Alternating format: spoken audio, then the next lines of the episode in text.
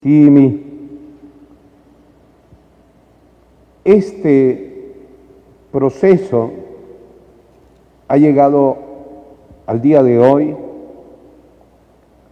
21 de noviembre, después de que Kimi tuvo un encuentro con Jesucristo.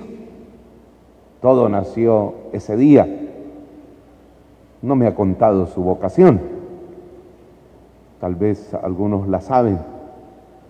Pero todo nace en ese día de encuentro con Cristo.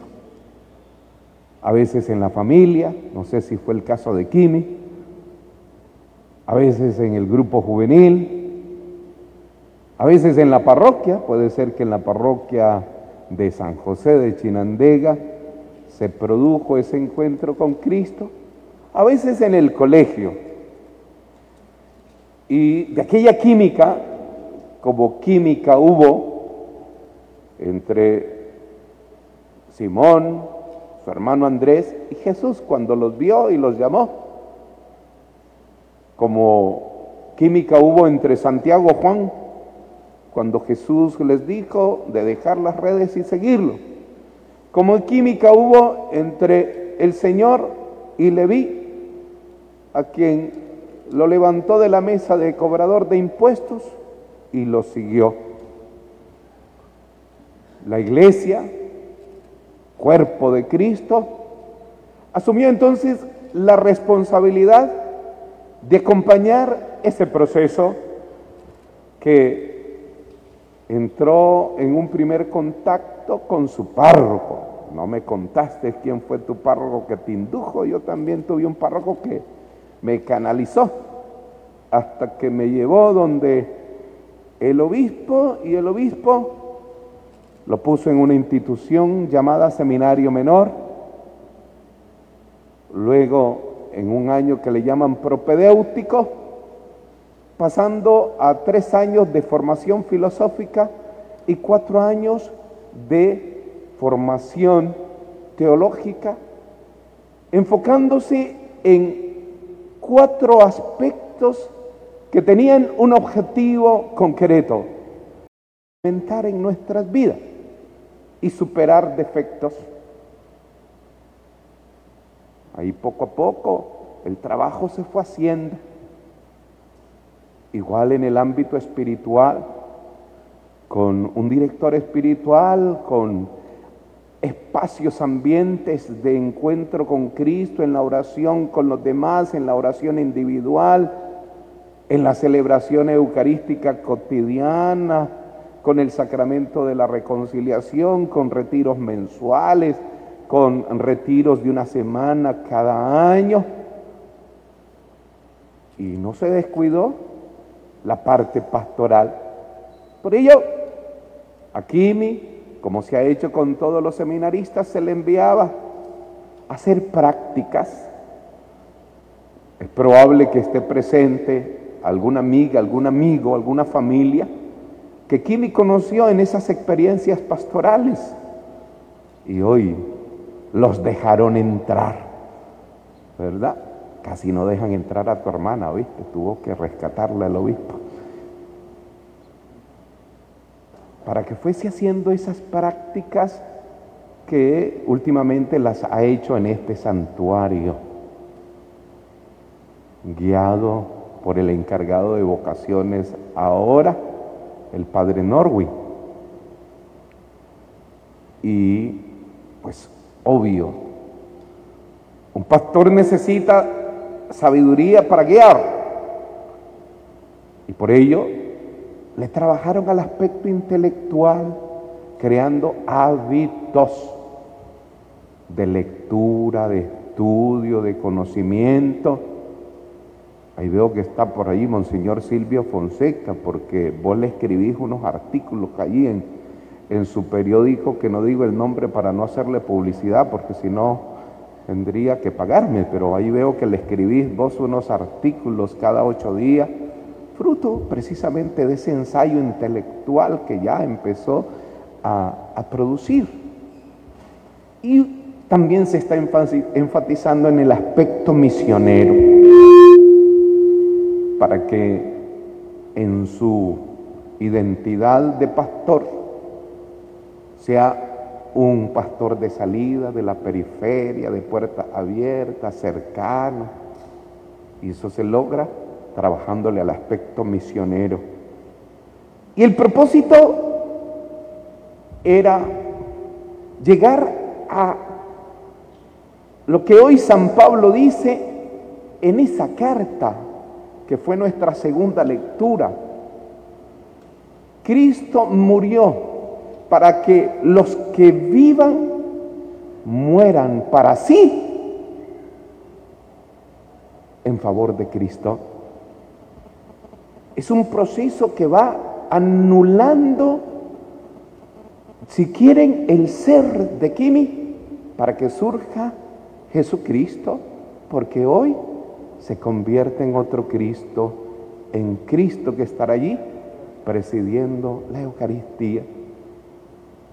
Es un trabajo intenso, porque a veces no queremos morir a nuestros caprichos, a nuestros defectos, a nuestras inclinaciones, a nuestros intereses, a nuestros egoísmos, a nuestro individualismo. No queremos morir. Y Pablo dice ahí en esa carta segunda que hermosamente, Cristo ha muerto para que los que viven ya no vivan para sí. Es el propósito. De allí que ustedes, queridos hermanos, no se asusten ver que el diácono, antes de ser consagrado, se acueste ahí boca abajo. No crean que es que se desmayó por flaco. No, es parte del rito en el que él se postra boca abajo en aquella alfombra que los ayudantes ya tienen listo, como una expresión de abandono de morir, de morir para Cristo. La sotana negra que a veces se ponen simboliza eso, que están muertos. Ese luto están muertos para sí mismos, pero viven para Cristo. Por ello, antes de que el obispo consagre, él se postrará. El propósito era llegar a ese punto, que muera para que surja Cristo hasta llegar a decir, ya no soy yo quien vive, es Cristo quien vive en mí, lo dijo San Pablo. Ese es el propósito de postrarse. Se levantará y ya con la oración consacratoria aparecerá el pastor. Ese del que hablaba hoy, el texto de Juan en el capítulo 10 hermosamente una figura ya asumida por Yahvé en el Antiguo Testamento, en el profeta Ezequiel, y que Cristo la asumió para sí mismo. Yo soy el buen pastor. Y como Cristo nos hizo partícipes de este ministerio sacerdotal, aparece ahí el pastor. Ese pastor al que últimamente se le está pidiendo un perfil concreto, que esté cerca, delante del rebaño para guiarlo, en medio del rebaño para experimentar cómo está el calor entre las ovejas y detrás del rebaño, por si alguna se queda, hay que rescatarla, hay que hacerla caminar, hay que volverla al rebaño. Se le pide oler a oveja por esa misma cercanía. Debe aparecer el pastor que conoce a sus ovejas, a cada una por su nombre. Es un reto grande. Si el pastor no se acerca, no sabe ni cómo se llama la vecina del frente. Yo estoy seguro que si le pregunto al padre Norwin, ¿cómo se llaman tus vecinos? Seguramente me dirá, se llaman Julano, Sultano, Perencejo y tal. Yo recuerdo de párroco haber tenido una vecina simpática, porque era protestante, y cada tres meses hacían culto en su casa, y siempre que hacían culto cocinaban nacatamales, y los tres primeros nacatamales se los mandaba al vecino, que era yo, solo me comía uno, pero me mandaba tres. Era la, se llamaba Julana. La cercanía, ¿ves? Que conoce a sus ovejas, conoce sus problemas, conoce sus dificultades, conoce sus ilusiones, conoce sus metas. Está con ellas, en las alegrías y en las tristezas. Conoce a la chiquita, al chiquito, a la mediana, al mediano y hasta la oveja ya muy mayor, ya muy mayor, a quien consuela, a quien anima, a quien cura. Aparece ese pastor cuando ya es consagrado el sacerdote que dejó allí postrado a Kimi para aparecer la figura pastoral de Cristo. Ese pastor que no engaña, sino que guía hacia pastos abundantes y hacia fuentes tranquilas. Jamás llevará al rebaño, ni mucho menos a cañadas oscuras, a tempestades. Estará con ella. Qué bien pues, ese hermoso evangelio que Kimi ha elegido para este día. Pero queridos hermanos, hay un elemento que está de alguna manera representado en la presencia de tantos sacerdotes, que a pesar del cansancio de ayer, porque tuvimos toda una jornada de trabajo, una asamblea, hoy se vinieron, algunos incluso de lejos, para estar aquí en la ordenación de Kimi. Y es que este ministerio, después que yo imponga las manos sobre el sacerdote, pasarán uno por uno.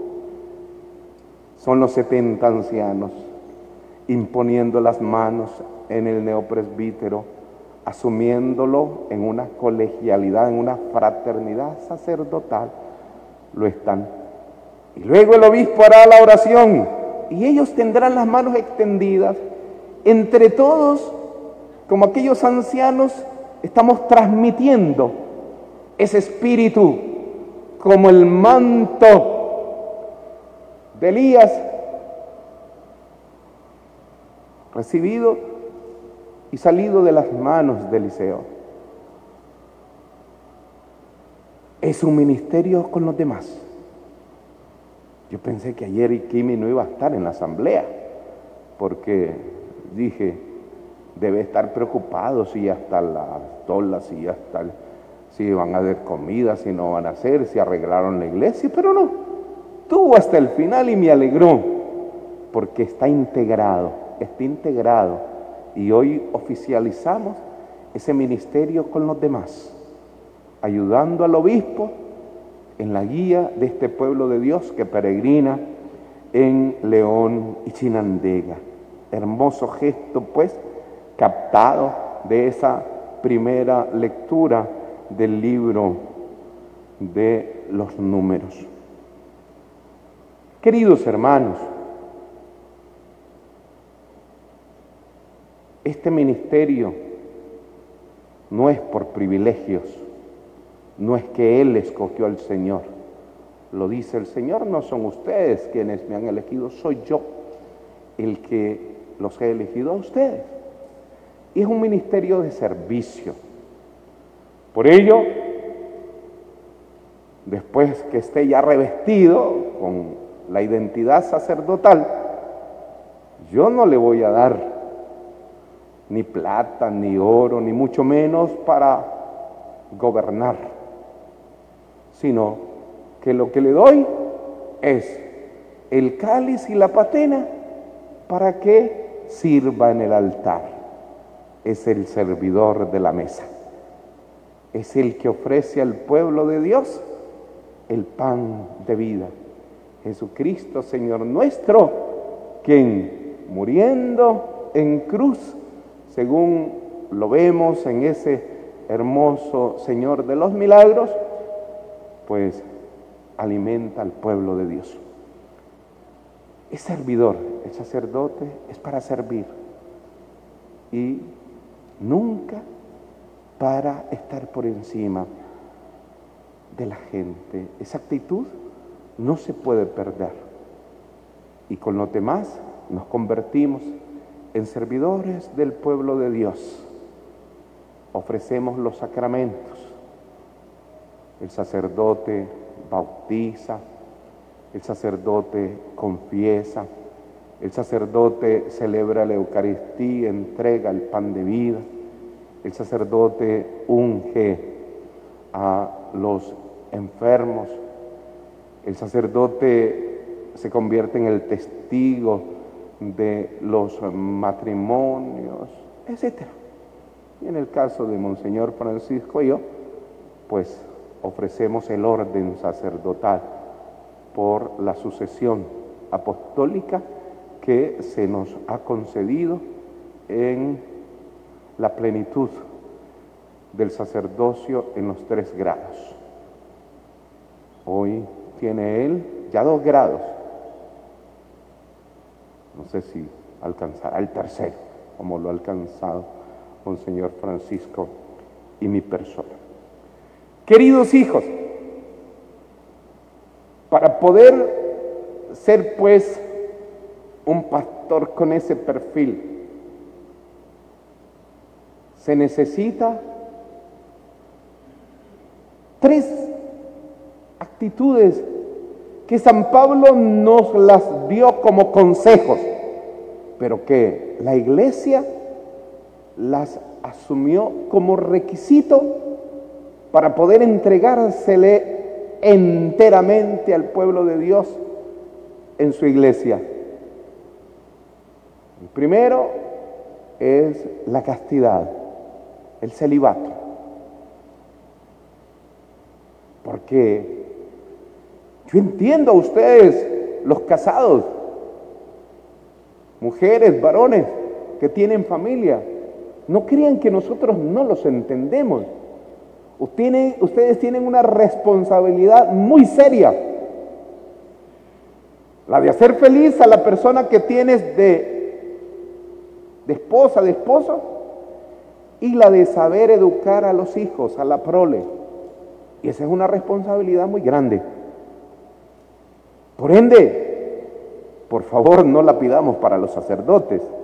Él necesita estar, digamos, ausente de esa experiencia que sería hermosa para nosotros, que sería hermosa y que uno la ve en lindos matrimonios, cómo crean esa felicidad mutua y un ambiente hermoso para sus hijos. Es una responsabilidad muy grande. Por ende, si quieres si has sido llamado al sacerdocio ministerial, tienes que privarte de aquello y asumirlo, ya no como consejo, sino como un compromiso total y para toda la vida. Eso te permitirá una entrega, una entrega con ese perfil. El sacerdote asume también la pobreza, la pobreza que no es miseria. El sacerdote tiene derecho a vivir una vida digna con sus cosas, por lo menos básica. Y a Dios gracias, ustedes, el pueblo de Dios, ¿cómo se preocupan por sus sacerdotes? Estoy seguro que con esto de que se cerraron los templos o se puso medida para no tener mucha presencia de fieles, ustedes estaban pensando, ¿y cómo era el Padre? Porque yo siempre que iba a misa los domingos echaba 200 pesos en, en la alcancía. Yo echaba 500 pesos y ahora el Padre, ¿quién le dará? Sin esos 500 pesos. Y estoy seguro que anda a llevarle al Padre. Anda a llevarle al Padre. ¿Eh? Antes era la gallinita, el chanchito y tal, ahora ya no hay. Pero era la preocupación para que viviera dignamente el Padre que nos sirve. pero él no puede dejarse llevar por la avaricia, por el acumulamiento, por los negocios, descuidando el ministerio. La pobreza es para porque se comparte lo que uno recibe y la pobreza es para pues no estar condicionado y estar libre a la hora del servicio. Pero también para que la gente no lo siga por lo que tiene. ¿Se acuerdan que Jesús les dijo a los apóstoles, vayan, pero no lleven nada para el camino? Porque si ustedes llevan sacos de ropa, de comida, la gente los va a seguir pero no por la palabra, sino porque les dieron de comer, como se lo dijo él en el capítulo 6 de Juan. Ustedes no me siguen porque escuchan mi palabra, sino porque les estoy dando de comer. Como he multiplicado panes, están encantados comiendo gratis. También para eso la pobreza. Para dar, como dijo Pedro, lo que tengo. En el nombre del Señor, levántate y camina. Para dar a Cristo y no ser ONG, dadoras de cosas materiales. De allí también la pobreza. Y para que aparezca ese perfil de ministro, de buen pastor, necesita obediencia, necesita obediencia. Por ello, en el rito ustedes van a ver que Kimi se acercará a mí, ahí como niño bueno, me pondrá las manos así como en el campo los niños, buenos días. ¿Eh? Me pondrá las manos así y tómenle foto para que quede, porque si un día se vuelve desobediente, le digan, padre, usted mire esta foto, ¿le gusta, padre? A los padres de desobediencia hay que sacarle la foto cuando no quieren salir de la parroquia, cuando no quieren asumir los cargos. Padre, ¿se acuerda de esta foto? Obvio, en aquella foto era flaco, ahora está gordo después de 40 años. Hay que tomarle la foto para que quede recuerdo, pone las manos y el obispo le dice, prometes obediencia a mí y a mis sucesores. Porque no solo a mí, él se lo dijo ya de diácono a Monseñor Bosco, en la obediencia, ahora a mí. Y después mire yo, y como está joven, pues a la larga le tocará otro obispo más y por eso garantiza, a mí y a mis sucesores. ¿Eh? Y él dirá, sí, monseñor. Espero yo que va a decir. Lo más interesante es que lo diga con la vida. La obediencia es necesaria como perfil de un buen pastor, porque no va a ser su voluntad. Ya murió, se postró. Cristo ha muerto para que los que vivan ya no vivan para sí. Él ya se entrega. Me dice una vez una mamá, un señor es maravilloso como eso del sacerdote a los padres les da un perfil de obediencia impresionante. Si yo le digo a mi hijo, que era el padre, hijo, no te vayas todavía, quédate tres días más conmigo. Y si usted le dice, tenés que venirte mañana porque te entrego la parroquia, le hace más caso a usted que a mí.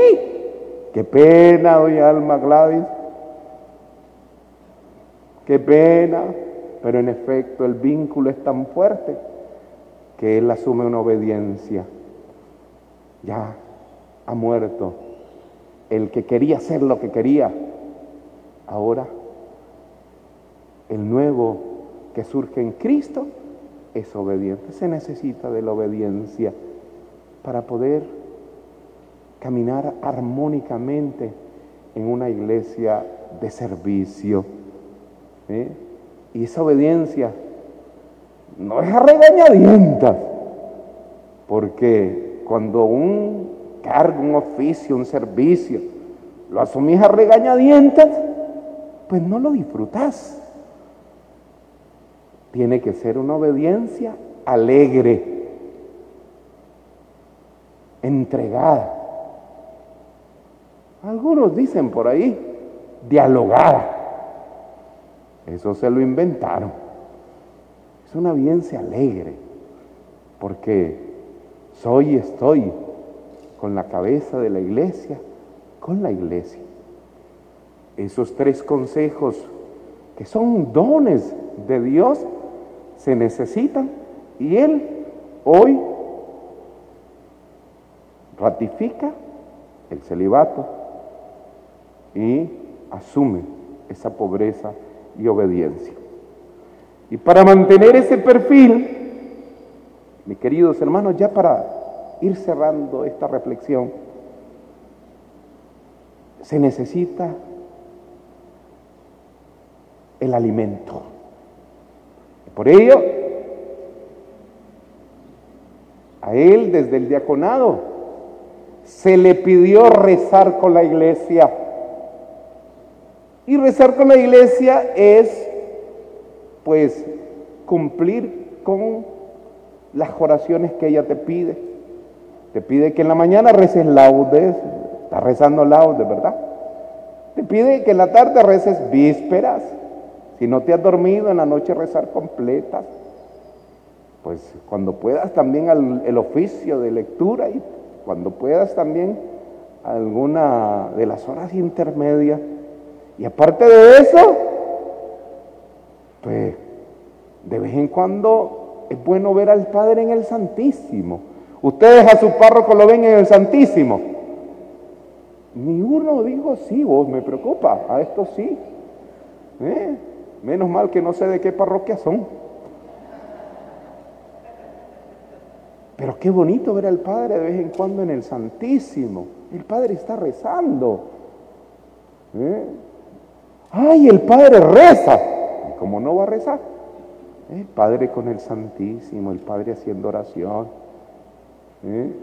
Necesita alimentarse de la oración de Cristo, estar continuamente con Cristo porque de lo contrario va desapareciendo el perfil del sacerdote y tendríamos que buscarlo después, ¿dónde está el Padre? ¿Dónde está el Padre? Porque no aparece. El perfil tiene que alimentarse con la Eucaristía. Por eso el Padre celebra la misa, aunque en ocasiones haya que celebrarla solo delante de la cámara celebra la misa, aunque en ocasiones solo esté el sacristán que está de mala gana y las dos señoras, ¿verdad? Pero él celebra, necesita alimentarse y alimentar al pueblo de Dios para sostener ese perfil sacerdotal de buen pastor que ha muerto al hombre viejo y se ha revestido del hombre nuevo. Necesita alimentarse con experiencias de reflexión, de interiorización, los retiros. Nosotros no la ingeniamos este año para hacer el retiro. Lo hicimos virtualmente. Un obispo de Colombia durante cuatro días nos estuvo dando charlas de retiro y qué hermoso ver a todos los sacerdotes. ¿eh? Oyendo aquellas reflexiones que nos encantaron, lindas, nos interiorizaron. Y uno termina, aunque sea de esa forma virtual, con Zoom, pues alimentado, pleno, con ganas, con entusiasmo. Necesita alimentarse. Y necesita de las oraciones del pueblo de Dios. Yo sé que algunos hoy le van a traer regalo Padre Kimi, aquí le traigo este iPhone 12, pero también le ofrezco que voy a rezar por usted. Dos regalos le traigo, Padre. Aquí le doy esto, pero voy a rezar por usted. Necesita la alimentación que brota de la oración de todos ustedes, mis queridos hermanos. Vamos pues a proceder al rito, pidiendo al buen Dios que ese proceso iniciado con el encuentro de Kimi y el Señor y acompañado por formadores, muchos de ellos aquí presentes, ¿eh? señor Francisco, usted todavía fue rector de él, ¿verdad? ¿Eh? Por un equipo que lo acompañó, por una parroquia, por una familia, sea bien aprovechado por usted, mi querido hijo. Y pedimos para que hoy en esa postración dejes atrás, vaya dejando atrás ese kimi para que aparezca Cristo. Y de manera particular, queridos hermanos, vamos a pedirle a la Santísima Virgen María, que así como ella, un día, por Ana y Joaquín, según la tradición, fue presentada al templo, esa es la, conmemoración, ella es la memoria de hoy, presente a este hijo sacerdote ante el buen Dios, de manera que por esa intercesión de María no le falte la gracia, no le falte el calor de madre, no le falte la intercesión de la Virgen, no le, no le falte su manto protector para que entregue buena cuenta del encargo del don que hoy recibe. Amén.